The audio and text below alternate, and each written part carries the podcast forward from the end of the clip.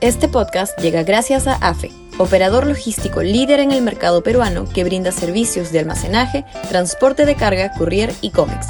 Los puedes ubicar en www.afe.pe. Y también gracias a Universidad Católica, número 1 en Perú y 12 en Latinoamérica, según el ranking mundial QS 2023.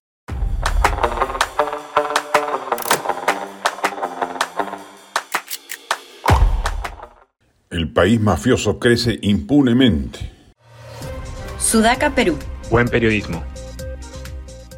Subterráneamente, de modo imperceptible para la opinión pública, los poderes fácticos informales delictivos siguen creciendo impunemente y extendiendo su poder económico hacia instancias políticas crecientes.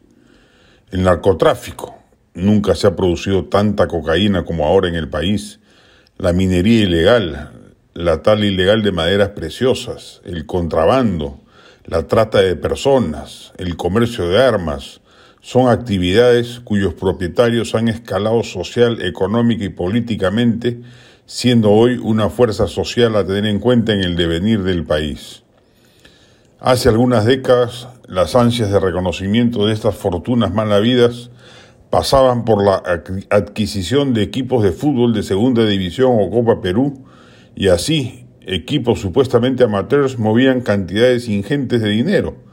Resultado de ello, se corrompió el sistema del fútbol no profesional con arbitrajes sobornados y violencia inusitada. No contentos con ello, al cabo del tiempo, estos poderes corruptos, además de tener en sus planillas a muchos fiscales, jueces y policías de las regiones donde operaban, decidieron dar el salto hacia la política y empezaron a financiar candidatos alcaldes y gobernadores regionales cuyas fuentes de financiamiento y posteriores lealtades transitaban por calles sucias del dinero ilegal. Hoy han seguido su campaña de escalamiento y ahora financian con descaro candidaturas congresales y presidenciales. Un tercio del Congreso debe haber recibido dineros para sus campañas de estas mafias e inclusive el presidente de la República que hoy nos gobierna. Y ya sabemos cómo se devuelven los favores en este régimen. De por sí, estas mafias afectan la economía nacional. Algunos, cínicamente, creen que es mejor hacerse de la vista gorda y asumir que gracias a su actividad ingresan ingentes cantidades de dinero, pero olvidan que el blanqueo de tales dineros destruye la competitividad sana en muchos sectores donde estos mafiosos invierten.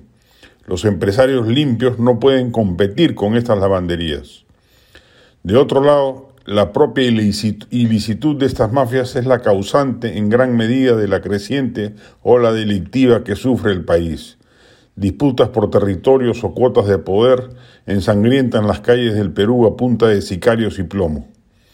No es admisible que se le mire de soslayo y no haya conciencia plena del aspecto central que la lucha contra estas mafias debiera tener en los planes de gobierno de cualquiera que quiera regentar el Estado peruano, el mismo que está a punto de ser capturado por bandas criminales y convertir al Perú en una nación fallida.